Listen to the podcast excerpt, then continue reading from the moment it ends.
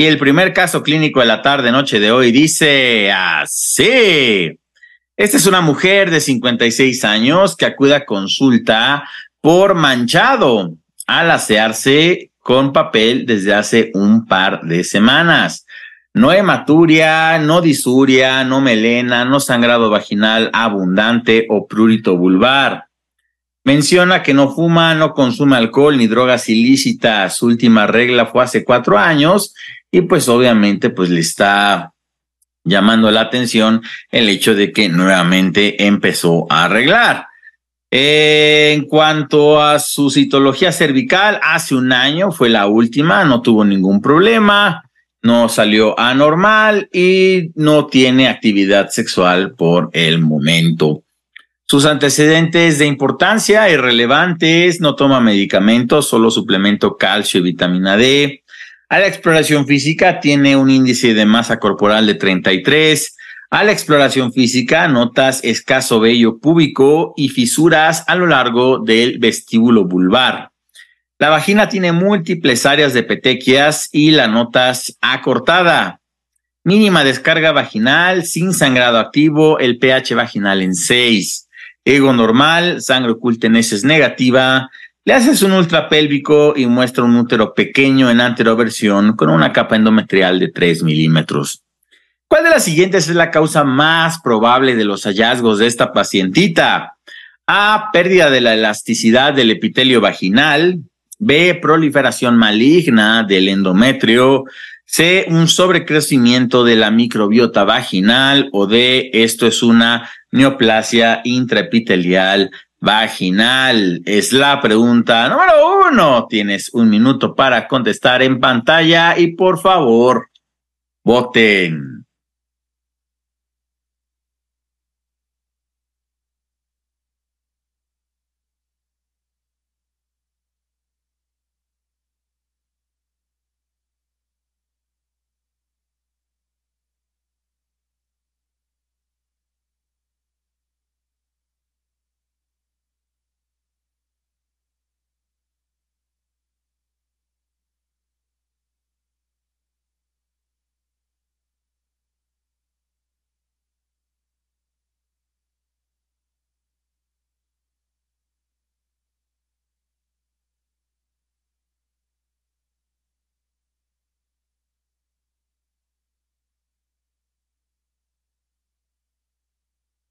10 segundos, tienes 10 segundos para terminar.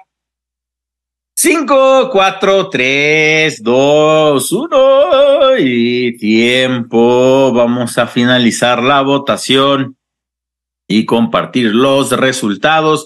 Llama la atención que todas las opciones fueron seleccionadas, pero la mayoría tuvo la respuesta correcta. Esto probablemente todos los síntomas de esta pacientita es pérdida de la elasticidad del epitelio vaginal. No es una proliferación maligna, no es un sobrecrecimiento, no es una neoplasia intraepitelial vaginal. Voy a detener el uso compartido y lo que te debe llamar la atención es el hecho de la edad de la paciente y el hecho que desde hace cuatro años ya no regla. Entonces, lo más probable, de acuerdo a las definiciones, si ya hay ausencia de un año, ya sea este, no quirúrgica de la menstruación, ya podemos considerar a estas pacientitas mayores de 45, 50 años dentro de la menopausia. Entonces está en un estado de posmenopausia y actualmente te está diciendo tiene un ligero manchado al asearse no significa que tenga nuevamente una regla abundante que te diga que se tiene que poner algún protector dentro de su ropa interior para no manchar su ropa, sino simplemente es un manchado. Además, eh, no tiene actividad sexual, no toma medicamentos, los cuales le podamos echar la culpa. Y a la exploración física ves que la vagina tiene áreas de petequias, está cortada, esto hablaría de pérdida de elasticidad. La descara vaginal, pues aparentemente no es patológica.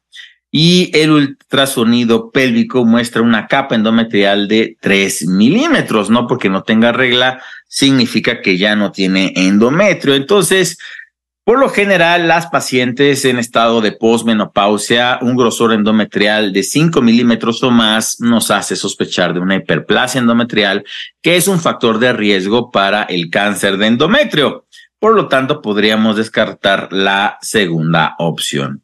El sobrecrecimiento de la microbiota vaginal en ocasiones puede ser un gran problema, especialmente por hongos eh, o incluso por propia propias bacterias como la garnerela. Entonces, pero la secreción es mínima. El evaluador te está diciendo que prácticamente simplemente encontró algo de secreción. Podríamos descartar esta penúltima opción. Y una neoplasia intraepitelial vaginal. Pues aquí lo que faltaría sería alguna lesión visible para poder pensar en eso. Y obviamente, siempre que exista algún problema vulvar, alguna lesión vulvar, eh, la mayoría de las veces se recomienda hacer biopsia, ya que se puede confundir muchísimas entidades benignas con cáncer eh, vulvar o incluso cáncer vaginal. Pero aparentemente aquí no hay ninguna lesión que perseguir. Por lo tanto, estos son cambios esperados en una paciente en estado de posmenopausia y esta pérdida de elasticidad es lo que le está provocando el sangrado mínimo, ya que ha perdido elasticidad y pues obviamente este epitelio ya no tiene eh, tanta como cuando tenía mayor cantidad de estrógenos circulantes la paciente. Antes le llamábamos vaginitis atrófica, pero actualmente es el síndrome geniturinario de la menopausia. ¿Cuáles son los síntomas? Seguramente es algo muy común que vemos en la consulta sequedad vulvovaginal, irritación, prurito, si esta paciente tuviera eh, coito con alguna pareja sexual, tendría dispareunia, sangrado vaginal. En ocasiones las pacientes pueden tener también incontinencia urinaria, infecciones de repetición de vías urinarias, presión pélvica. A la exploración física podemos ver que hay introito estrecho, eh, mucosa pálida, menos elasticidad, pérdida de las rugosidades vaginales, que es totalmente normal ver en una paciente en premenopausia, petequias, fisuras, pérdida del volumen de los labios y un pH vaginal por encima de 5. Esta paciente pues tenía un pH de 6. No necesita para el tratamiento esta paciente algún tipo de eh, reemplazo hormonal sistémico, puede ser solamente el uso de estrógenos tópicos, el cual se vende en pomada y realmente les cambia la vida por completo a estas pacientitas. Solamente se lo colocan dentro del área vaginal y mejoran tanto la incontinencia urinaria como además mejoran su capacidad para poder eh, disfrutar plenamente de su vida sexual, además de acompañarse con lubricante, lubricante y humectante vaginal en caso de que lleguen a tener algún tipo de este, relación sexual o coito con alguna pareja que tenga. Pero bueno, la mayoría tuvo la respuesta correcta. Vamos a avanzar. Eh, en los casos clínicos, vamos con el segundo caso clínico de la tarde-noche de hoy. Esta es una mujer de 65 años que viene a la consulta por sangrado posmenopáusico, ¿ok? Esa es prima hermana de la paciente anterior. Inicialmente dice que fue esto poscoital, pero ahora ha sido más frecuente y a pesar de que se ha puesto humectantes y lubricantes vaginales, no deja de tener esta molestia. Desde hace un mes la paciente ha tenido manchado vaginal diario y además ya se agregó dispareunia, por eso te viene a ver. Hace seis meses no había tenido actividad sexual en diez años, pero pues actualmente ya tiene una pareja con la cual está experimentando estos síntomas. Tiene 30 años que no visita un médico. Desde los 35 años de edad está, no, no visita un galeno, Antecedentes no patológicos, fumadora con una cajetilla al día desde hace 50 años. Hay de 30, la exploración vaginal con pérdida de las rugosidades, atrófica, y encuentras una úlcera de un centímetro de diámetro en el tercio superior de la pared posterior vaginal. Tiene descarga con mal olor, a la observación bajo el microscopio de la misma, le haces un frotis, encuentras numerosas y un extendido en un portalaminillas, muchas células epidermoides epiteliales con leucocitos atípicos. Le haces una prueba de hidróxido de potasio negativa, es negativa para eh, esta prueba de hidróxido de potasio, que es algo muy común que tienen los ginecólogos en el consultorio. Le haces un ultrapélvico y tiene un útero en anteroversión con un endometrio de 3 milímetros de grosor. La pregunta es, ¿cuál de las siguientes opciones es el mejor paso a seguir en el manejo de esta paciente? A, le hacemos una biopsia endometrial. B, le damos metronidazol oral. C, estrógeno tópico o de una biopsia vaginal. La pregunta número dos. Tienes un minuto para contestar y por favor, voten en pantalla.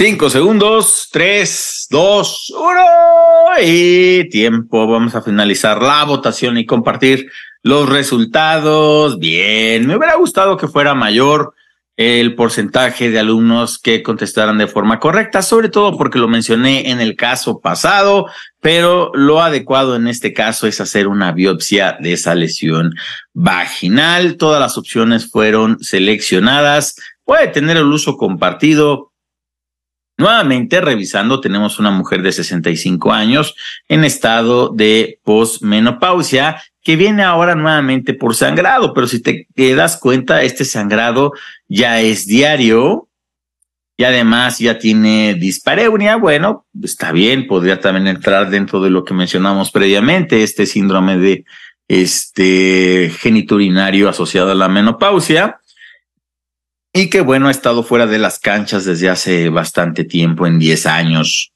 Fumadora, eso siempre va a ser un factor de riesgo para la mayoría de los tumores malignos, excepto para cáncer de endometrio. No recomendamos fumar, obviamente, para evitar el cáncer de endometrio, porque te da cáncer de cabeza y cuello, laringe, pulmón, vejiga, etcétera, ¿no?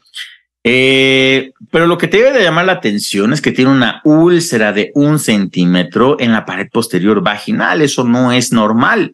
No tendría por qué tener esta úlcera. Tratas de ser muy clínico, eh, le haces prueba, tiene secreción eh, a través de la vagina, pensando tal vez que sea una infección, pero se puede descartar por la prueba de hidróxido de potasio, este, la cual fue negativa, la cual nos ayuda mucho, sobre todo para el sobrecrecimiento por Garnerella vaginalis. Y además, incluso los ginecólogos hablan de la prueba del, del de, del olfateo. Este, esta prueba fue negativa y generalmente eso quiere decir que no se trata de una infección, sino más bien esta secreción está provocada por la propia lesión de la vagina. Y nuevamente el endometrio, recuerda 5 milímetros o más, habla de hiperplasia endometrial en una paciente post, en posmenopausia, a diferencia de que las pacientes en premenopausia, recuerda que el grosor va aumentando y disminuyendo de acuerdo al ciclo várico. Por lo tanto, no hay que hacer una biopsia endometrial prácticamente descartamos una infección con la prueba del olfateo e hidróxido de potasio negativa y esta paciente pues no pareciera que tenga un síndrome génito urinario asociado a la menopausia, porque a pesar de que tiene dolor al tener relaciones sexuales, ya tiene un sangrado abundante, pero aquí sí podemos documentar una lesión ulcerada de un centímetro. Un centímetro es casi del tamaño de tu pulpejo entonces recuerda todas las lesiones vaginales o vulvares pueden confundirse con otras entidades y lo preferente es eh, realizar una biopsia. Y el cáncer vaginal eh, tiene varios factores de riesgo, de entre ellos también está el BPH, el fumar, el sobrepeso y es una de las neoplasias más agresivas que existen. Es resistente a la quimioterapia, resistente a la radioterapia, la cirugía ayuda en algunas situaciones, pero sí es un cáncer el cual es bastante, bastante agresivo. Entonces, espero que con esto ya te quede claro cómo identificar y discernir entre los diferentes síndromes pélvicos que pueden tener las pacientes eh, posterior a la menopausia. Generalmente afecta a mujeres de más de 60 años de edad. Ya mencionamos que el VPH es un factor de riesgo, por eso la importancia de la vacunación no solamente para prevenir el cáncer de cervix, sino también está asociado con la prevención de cáncer de cabeza y cuello, cáncer anal, cáncer vaginal. Fumar, fumar jamás es bueno, es un factor de riesgo muy importante para diferentes tipos de tumores malignos y algo que ya no se utiliza afortunadamente es que las pacientes que durante su gestación fueron expuestas al dietiletilvestrol, desarrollan un, eh, un, tipo de cáncer vaginal. Actualmente este medicamento ya ni siquiera se fabrica, pero pues lo aprendimos a la mala.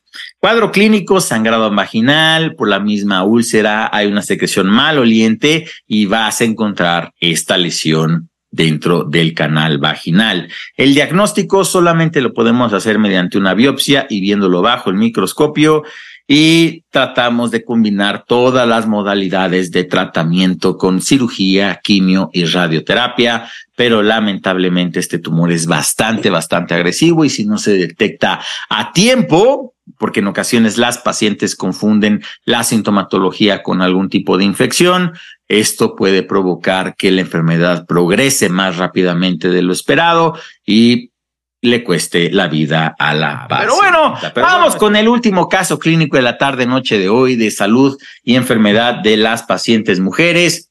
Esta es una mujer de 47 años de edad que viene por diaforesis nocturna e insomnio. Desde hace un mes se levanta sudorosa, totalmente empapada cada noche. Además dice que tiene dificultades para poder concentrarse en el trabajo. Sus ciclos menstruales son irregulares desde hace seis meses, es decir, todavía regla y desde hace seis meses ha notado que estos ciclos son irregulares. Fuma un índice tabáquico de 10 desde los 20 años de edad, tiene 27 años fumando, pero eh, lo suspendió hace cinco, bueno, entonces tiene 22. Toma una copa de vino antes de dormir, eh, antecedentes de importancia, tiene hipertensión, se trata con enalapril, a la exploración física, un poco de elevación de la TA sistólica, piel normal, no tiene edema periorbitario, tiroides normal, abdomen normal, un útero pequeño en anteroversión, eh, a la exploración pélvica, su vagina normal con rugosidades mínimas, no palpas masas anexiales, le haces una prueba de embarazo en orina y está negativa. ¿Cuál es el mejor siguiente paso en el abordaje y manejo de esta paciente? A, le prescribimos reemplazo hormonal. B, hay que medirle los niveles séricos de TSH y FSH. C, educar respecto a la menopausia o la perimenopausia en esta paciente. O D, le medimos catecolaminas en orinas de, 20, de orina de 24 horas. Es la pregunta número tres. Tienes un minuto para contestar y por favor, voten.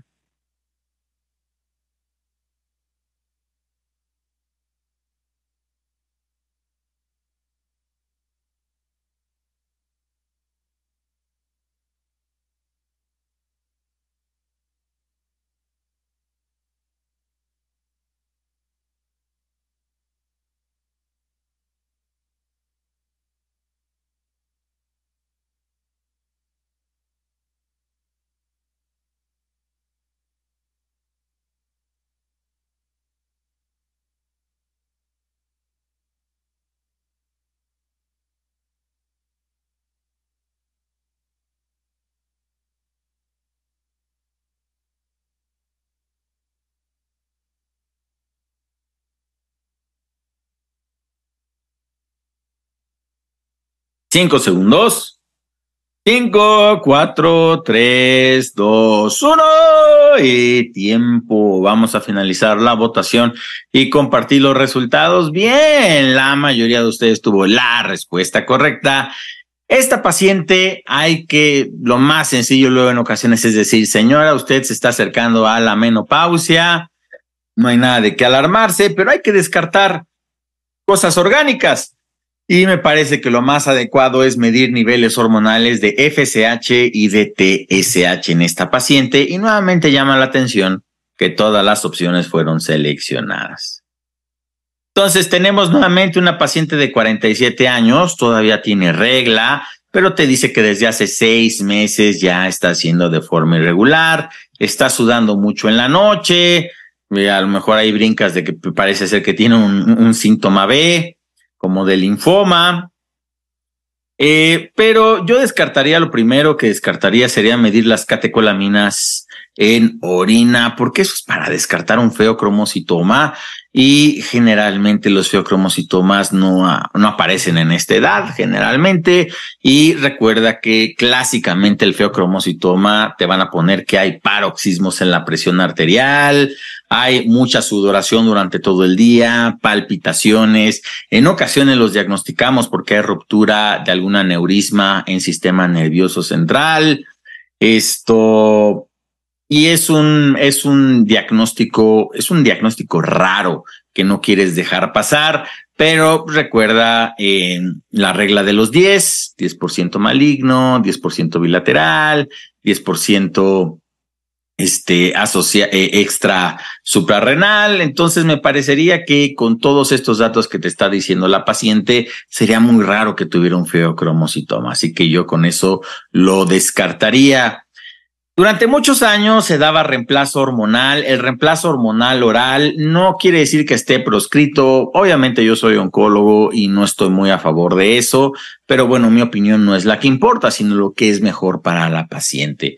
Entonces, pensar que los síntomas de esta pacientita son por eh, la perimenopausia puede ser, eh, puede tener razón pero hay que descartar otras causas orgánicas. Y por eso es que medir la TSH es lo más importante porque a veces las pacientes tienen datos de hipertiroidismo y eso se confunde sobre todo cuando están en una edad alrededor de los 50 años de edad con datos de perimenopausia. Con TSH vamos a descartar un hipertiroidismo y con la medición de la FSH vamos a descartar si la paciente está entrando o no ya a la menopausia.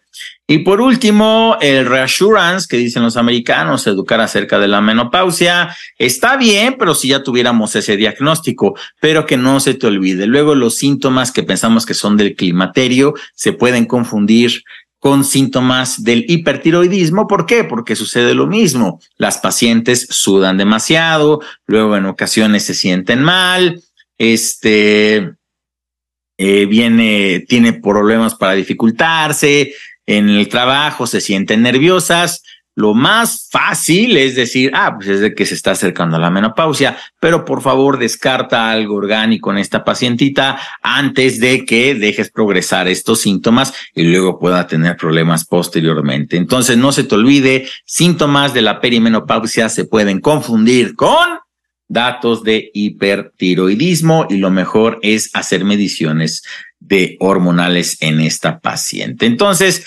recuerda que en nuestro país aproximadamente las pacientes dejan de arreglar a los 45 años de edad. Hay otros países en los cuales se hace mucho después, principalmente los países nórdicos, pero aproximadamente es después de los 45 años de edad y que la paciente haya tenido, ya sea lo, diagnosticaste la menopausia por estudios eh, hormonales como la medición de la FSH o la ausencia de regla durante un año. Eh, la menopausia tiene síntomas vasomotores, oligoamenorrea, menorrea, trastornos del sueño, disminución de la libido, depresión, disminución de la concentración y atrofia vaginal. Eh, el diagnóstico lo hacemos por las manifestaciones clínicas y la elevación de la FSH, porque recuerda que como ya no se está liberando los, este, los ovocitos, los niveles de FSH se están elevando y elevando y elevando, porque pues eh, detecta de que no hay una ovulación y nuestro organismo, el organismo femenino lo que hace es elevar la liberación por parte de la adenohipófisis de la hormona folículo estimulante, por eso va a estar elevado en las pacientes que estén en menopausia diferencial, siempre hipertiroidismo, no se te vaya a olvidar eso, porque pues este pues, tiene tratamiento y pues la pobre pacientita solamente le estás educando de que ya se está acercando a estos problemas, eh, bueno, a esta etapa de su vida de la menopausia, pero pues no se le va a quitar ni la ansiedad, ni la sudoración, ni el trastorno del sueño, sino lo que necesita, pues probablemente sea un medicamento que disminuya los síntomas del hipertiroidismo. Para el tratamiento de la menopausia, generalmente lo que usamos son estrógenos vaginales tópicos para que la paciente, como vimos en los casos clínicos anteriores, evite el sangrado, este, el sangrado eh, alrededor de la vagina, pueda mantener su vida sexual y en algunos casos podemos hacer reemplazo hormonal sistémico, pero recuerda no más de cinco años. Esto hay muchas escuelas que están a favor, otras que están en contra pero hay algunas pacientes que sí se benefician y pero no puede ser de forma permanente porque expones a las pacientes a neoplasias secundarias, principalmente cáncer de mama, cáncer de endometrio y cáncer de pulmón. Pero bueno, te agradezco muchísimo que te hayas conectado a este webinar